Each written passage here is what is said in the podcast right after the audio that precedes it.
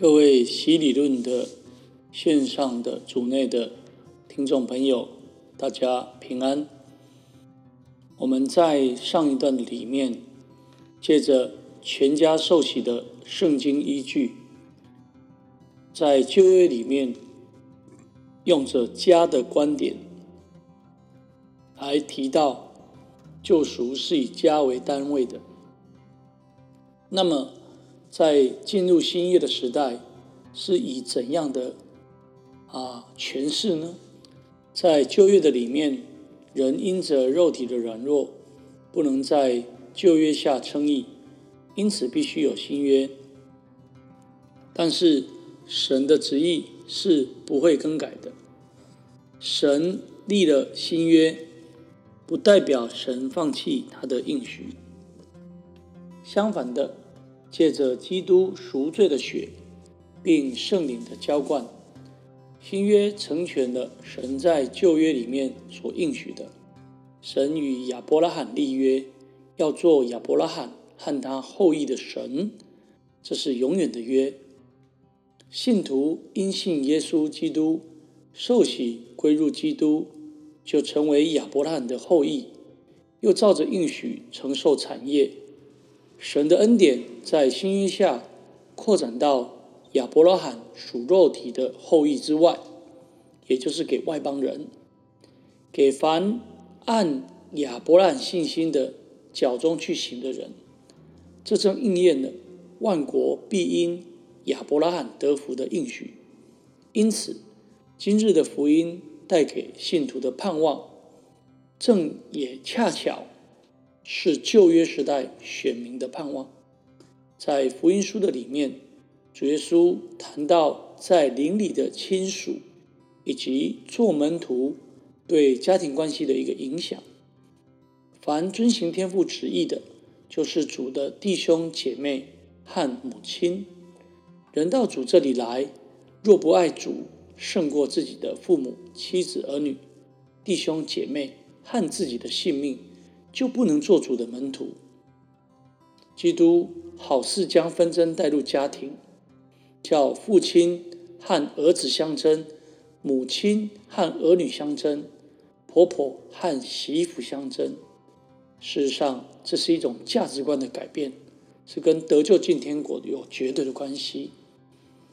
所以，主的门徒必须忠于基督，胜过他与家人的关系。耶稣并不是教导我们做门徒就要与家人来脱离关系，但是耶稣教导我们，其实是要把自己完全的交托主，更不是把信徒的家人置于神的恩典之外。跟旧约一样，每一个人都要向神负责，但这与家人。包括在约的里面，并没有其冲突点。如果我们查考新约的应许，可以看到圣经如旧约一样关心约里面的子女的后裔以及儿女。以赛书五十四章十三节里面谈到：“你的儿女都要受主的教训，你的儿女必大享平安。”接下来的经文是主说。至于我与他们所立的约，乃是这样：我加给你的灵，传给你的话，必不离开你的口，也不离你后裔与你后裔之后裔的口，从今直到永远。这是主说的。这些定例若能在我面前废掉，以色列的后裔也就在我面前断绝，永不在成国。这是主说的。他们要做我的子民，我要做他们的神，我要使他们彼此同心同道，好叫他们永远敬畏我，使他们和他们的后世子孙得福乐。因他顾念他使女的卑微，从今以后万代要称我有福。那有全能的为我成就了大事，他的名为圣，他怜悯敬畏他的人，直到世世代代。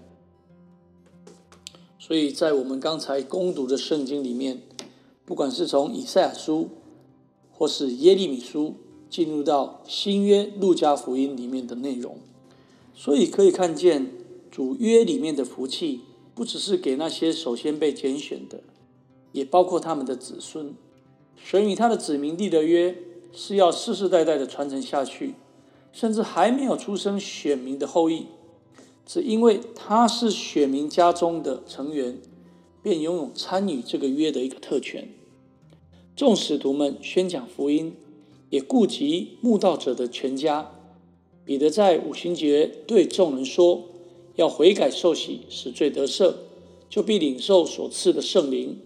这应许是给你们和你们的儿女，并一切在远方的人，就是主我们的神所召来的。”保罗恨希拉对腓利比的禁主这样说：“当信主耶稣，你和你的一家都必得救。”虽然相信福音要由个人自己做出抉择跟承诺，但。这不代表